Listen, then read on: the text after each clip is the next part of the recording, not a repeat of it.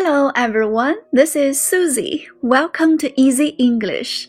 Our passage today is about Amy's school, and here comes Amy. Hello everyone, I'm Amy. Welcome to my school. Let me show you around. This is our dining hall. We have lunch here. Behind the dining hall, there is a big garden. We grow our own vegetables there. This way, please.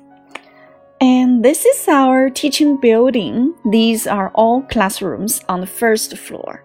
We have a computer room, an art room, and music room. They are all on the second floor.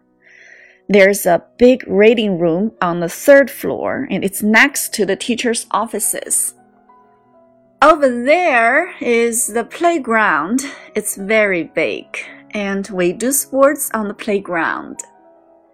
The teachers and students in my school are very kind. We are very happy to make friends with you. The end.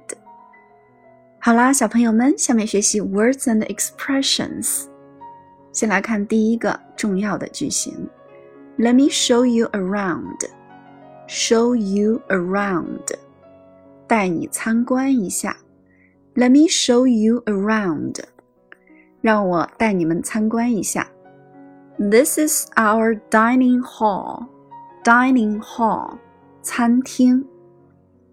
Behind the dining hall, there is a big garden.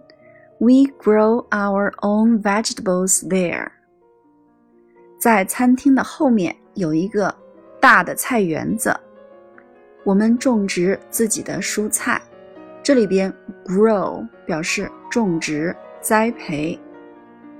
We grow our own vegetables there。我们在那里种植自己的蔬菜。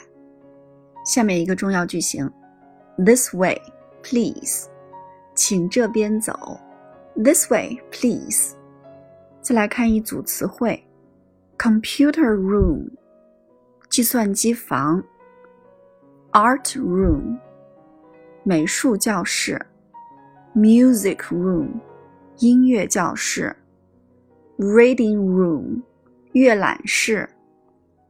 These are all classrooms on the first floor。这些都是一楼的教室。We have a computer room, an art room, and a music room. They are all on the second floor. 我们有一个计算机房。 美术教室和音乐教室，它们都在二楼。There is a reading room on the third floor. It's next to the teacher's offices. 在三楼有一个阅览室，它紧挨着教师办公室。Be next to，紧挨着，紧邻什么？It's next to the teacher's offices. 它紧挨着教师办公室。